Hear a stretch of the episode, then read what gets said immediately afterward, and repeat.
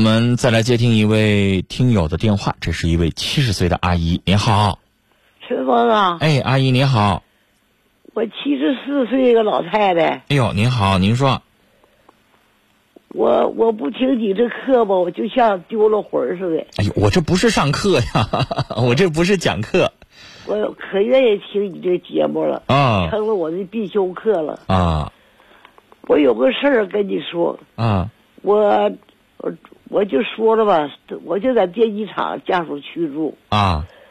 您呢，先不要说太具体，没事的。您您不是没事儿，您先听我说啊。呃，我先保护您。我怕呢，您说太具体之后呢，有一些接下来说什么事再对您不利，好不好？您先不要，您听我说，您先别说那么具体啊。然后说完了之后，我帮您想招，看怎么解决啊。您接着说，先别说那么具体。您说，我知道，我住二楼。因为有些人，你把他点出来之后，他会恼羞成怒的。我住二楼，嗯，我三楼是一个小伙子，啊，不到四十岁的小伙子，他天天晚上回来可晚了。我一个七十多岁老太太嘛，我一身的病，糖尿病、心脏病，完了春天还做一个呃腰椎管血管，腰椎管大手术。嗯嗯嗯。完完压排。然后您就说这小伙子怎么了？他天天晚上回来可晚了，我这睡不好觉啊。他回来是叮咣的。他回来怎么个叮咣的？就像现织床似的。我我他他说他开饭店的，嗯，我我曾经我跟他说过，开饭店的是他自己一个人住还是好多人住？他就他一个人，有时候往家领女的，但不是那就那一个。那是他们家有个活动床吗？他每次都要先打开吗？谁知道啊？那您能不能哪天好好跟他沟通一下啊？我出不这个邻居需要相处，需要了解。你知道我们家原来住六楼、七楼，我们家也是。哎呀，天天我就听到凌晨四点钟，我那时候凌晨零点下班，我两点钟睡觉，我天天听到凌晨四点钟之后，楼上就叮咣叮咣的，就是，就像你刚才说那个动静，就像一个一个连几个凳子在地上拉。然后您知道吗？我吧，因为。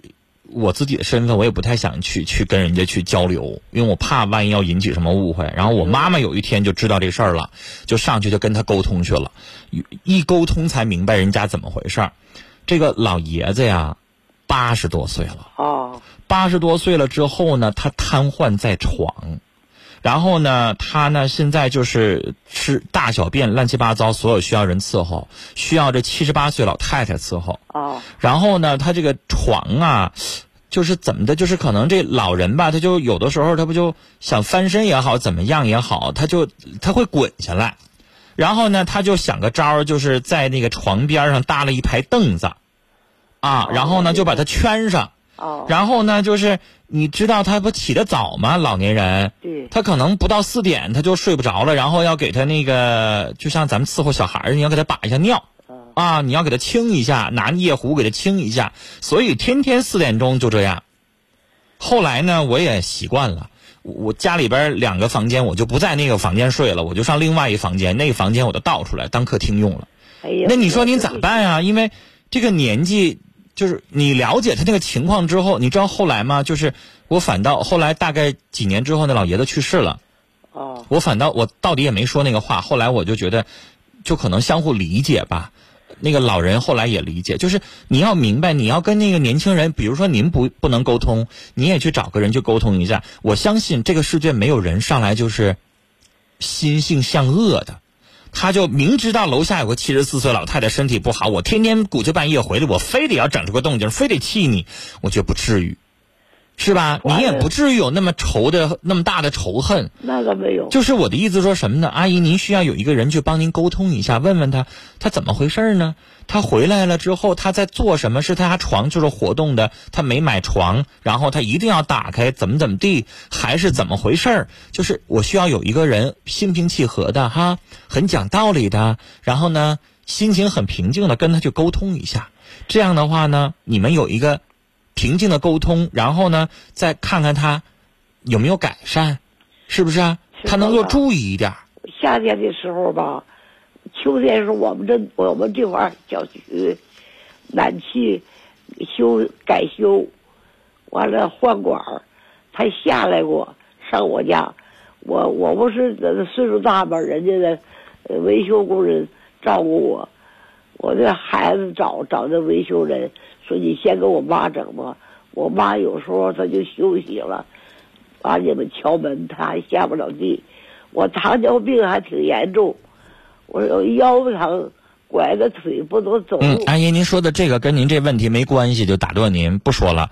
呃，马上节目结束了，我想跟您说，您还是派一个女士，啊，不是不要男的，两个男的说话冲，容易打起来。您派一个女士哈，然后呢，有一天呢，能够见着她，周六周天她要在家，然后问问她什么情况，然后呢，怎么去跟她沟通一下，然后让这个沟通啊，能够更方便一点。啊，然后呢，也让这个小伙子表达一下他到底是怎么回事啊？他有没有什么特殊情况啊？你也了解了解，好不好？我觉得这是需要沟通能解决的问题，他也不一定是故意的，您说呢？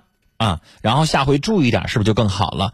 您呢，可以试着去做一做，好不好？然后如果要是不起作用的话呢，您给我们直播间打个电话，把这个小伙子您想办法能够要一个他的联系方式，然后呢，我们。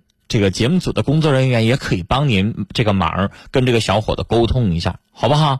阿姨，时间的关系就跟您聊到这儿了啊。